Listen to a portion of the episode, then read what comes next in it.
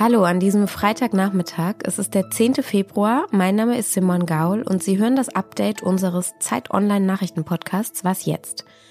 Heute sprechen wir über die neuen Angriffe des russischen Militärs auf die Ukraine. Außerdem geht es um schmelzendes Eis in der Antarktis und um eine Skulptur aus Wurst. Redaktionsschluss für diesen Podcast ist 5 Uhr. Das russische Militär hat im Osten der Ukraine neue Angriffe gestartet. Es gibt vermehrt Kämpfe in der Region Donetsk. Im Fokus dieser neuen Angriffe steht aber eine Verteidigungslinie zwischen den Orten Svatowe und Kremina, das ist im Donbass. Das ukrainische Militär meldete heute Morgen außerdem noch verstärkte Raketen- und Drohnenangriffe auf die Region Charkiw und Zaporizhia. Aber was genau ist da jetzt eigentlich gerade los und was könnten diese Angriffe für den Kriegsverlauf bedeuten? Darüber spreche ich, na klar, mit unserem sicherheitspolitischen Korrespondenten Hauke Friedrichs. Hallo Hauke. Hallo. Hauke, was genau passiert da gerade im Osten der Ukraine? Das ist gar nicht so einfach zu sagen, denn es ist tatsächlich alles gerade im Fluss. Aber ähm, das ISW, das äh, Institute for the Study of War aus den Vereinigten Staaten, sagt, dass wir eine große russische Offensive ähm, sehen, dass wir äh, sehen, dass die ähm, Russen die Initiative in diesem Krieg ähm, übernommen haben und die Ukrainer unter erheblichen Druck setzen im Donbass, im ähm, Osten des Landes. Ähm, das kann äh, bedeuten, dass äh, Putin vor dem Jahrestag oder zum Jahrestag des Kriegsbeginns am 24. Februar 2022 nun endlich Erfolge sehen will. Es kann aber auch sein, äh, dass Russland dort ukrainische Kräfte binden will, um woanders im Süden, zum Beispiel im Saporizhia, dann äh, zuschlagen zu können. Das wird, wird sich tatsächlich erst in den nächsten Wochen zeigen. Und wie könnte das jetzt weitergehen? Also wie reagiert die Ukraine? Wie standhaft ist sie? Ähm, die Ukraine zeigt abermals, dass sie ähm, wahnsinnig gut verteidigen kann. Die Stellung halten im Donbass, die hat sie wochenlang, monatelang ausgebaut. Ähm, das sieht zum Teil so ein bisschen so aus wie im Ersten Weltkrieg an der Westfront. Es gibt Schützengräben, es gibt Bunkeranlagen, es gibt gehärtete Stellungen. Das bedeutet für beide Seiten hohe Verluste, vor allen Dingen aber für den Angreifer. Je nachdem, welcher Quelle oder welcher Schätzung man glaubt, verliert Russland mehrere hundert äh, Soldaten Soldaten äh, am Tag äh, in dieser Region. Das kann Russland auch nicht ewig ähm, ähm, halten, aber die Idee scheint zu sein, dass sie massiv mit Artilleriefeuer einzelne Stellungen so weit zerstören, dass sie dann dort mit Panzern und ähm, Infanterie durchbrechen. Daraufhin hat die Ukraine sich aber eingestellt und ähm, hält diese Stellung halt. Die Frage ist tatsächlich ähm, mit dem Blick jetzt von außen, wie lange ihr das gelingen wird, wenn Russland weitere Kräfte mobilisiert. Es sind mittlerweile drei russische Divisionen an dieser Linie, die du beschrieben hast, äh, bereits aktiv. Ähm, und es werden weitere Kräfte dorthin verlegt. Also das sieht tatsächlich nach einer ähm, starken Offensive aus. Das Ziel ähm, der Russen scheint unter anderem Kramatorsk zu sein, eine wichtige Stadt äh, im Norden des Donbass, ähm, ein militärisches Zentrum, wo auch die ukrainische Verwaltung ähm, sitzt. Wenn diese Stadt fällt, gerät die Ukraine tatsächlich noch stärker ähm, unter Druck und muss dann wiederum weitere Truppen verschieben, um äh, den Rest des Landes zu schützen, auch die Hauptstadt Kiew wieder, ähm, so dass Russland dann im Süden vielleicht bessere Möglichkeiten hat, ähm, vorzustoßen oder auch die eigenen äh, Truppen äh, entlastet und dann weiter mobilisiert, neue Soldaten äh, heranzieht und sich weiterhin verstärkt. Das bedeutet auf jeden Fall, ähm, dass der Krieg in den nächsten äh, Monaten mit hoher Intensität weitergehen wird. Und diese neuen Angriffe dürften jetzt wahrscheinlich auch die Diskussion um Waffenlieferungen ja nochmal verstärken, oder?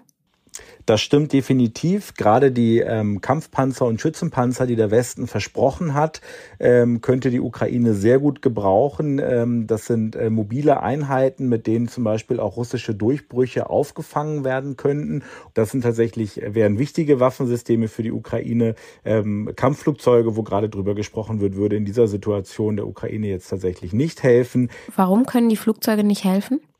Ähm, die Flugzeuge, die im Gespräch sind, vor allem die MiG-29, sind ähm, Luftüberlegenheitsjäger, die dazu entwickelt wurden, feindliche ähm, Hubschrauber und Flugzeuge abzuschießen vor allen Dingen. Die können auch statische Bodenziele angreifen, also zum Beispiel eine Kaserne oder einen Flugplatz, sind aber wenig dazu geeignet, fahrende Panzerkolonnen zum Beispiel zu attackieren. Dafür bräuchte man Erdkampfflugzeuge, die aber aktuell gar nicht in der Diskussion sind. Danke, Hauke. Sehr gern. In Ostjerusalem ist ein Mann mit einem Auto in eine Menschengruppe an einer Bushaltestelle gefahren. Der Vorfall hat sich in der Nähe einer jüdischen Siedlung ereignet und dabei sind zwei Menschen getötet worden, ein sechsjähriges Kind und ein junger Mann. Mindestens fünf Menschen wurden teils schwer verletzt. Seit dem Amtsantritt der neuen rechtsreligiösen Regierung unter Netanyahu hat sich die Sicherheitslage in Israel und in den Palästinensergebieten deutlich verschlechtert. Bei einer Razzia im Westjordanland hatte das israelische Militär vor gut zwei Wochen zehn Menschen getötet und kurz darauf kamen dann bei einem Attentat vor einer Synagoge in Jerusalem sieben Menschen wiederum ums Leben. Also eine sehr ungute Dynamik, die da gerade wieder in Gang gekommen ist. Morgen erscheint übrigens unsere Spezialfolge zur Lage in Israel und den palästinensischen Gebieten. Mit einer Expertin beantwortet meine Kollegin Munja Mayborg dort die vielen Fragen, die Sie, liebe Hörerinnen und Hörer, uns geschickt hatten. Das Eis in der Antarktis schmilzt zurzeit ungewöhnlich schnell. Die von Eis bedeckte Fläche hat einen historischen Tiefstand erreicht. Das haben Forschende des Alfred Wegener Instituts in Bremerhaven beobachtet. Anfang Februar waren nur noch 2,2 Millionen Quadratkilometer mit Meereis bedeckt. Also das ist jetzt eine sehr abstrakte Zahl, aber jedenfalls seit 40 Jahren wird diese Eisfläche vermessen und seitdem war sie noch nie so klein zu dieser Jahreszeit. Eine mögliche Ursache für dieses Schmelzen könnten die ungewöhnlich warmen Lufttemperaturen in Teilen der Antarktis sein. Dort ist ja jetzt gerade Sommer. Es gibt aber auch noch komplexe Wechselwirkungen zwischen Luftdruck, Windzirkulation und Meeresströmungen. Und auch dieses Zusammenspiel beeinflusst den Eisrückgang. Was noch? In der Bremer Innenstadt stehen seit 1974 Bronzeschweine und ein Hirte, auch aus Bronze.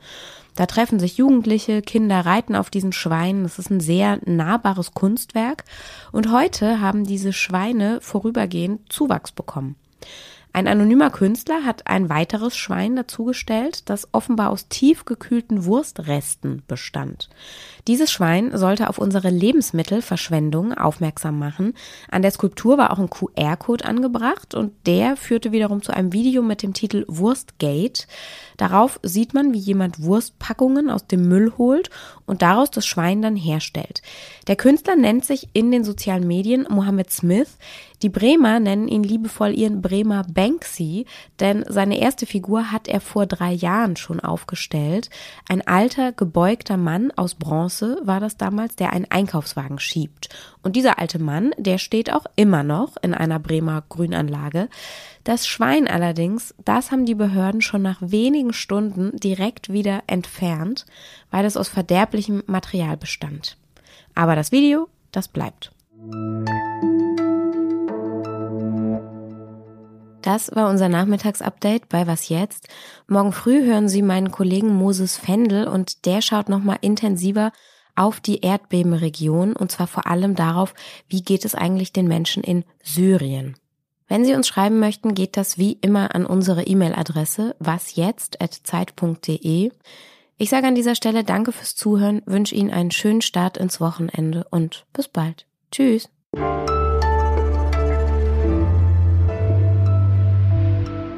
Und jetzt koche ich mir ganz schnell nochmal einen heißen Ingwertee. Ich bin nämlich, ich weiß nicht, ob Sie es gehört haben, ganz schön erkältet leider.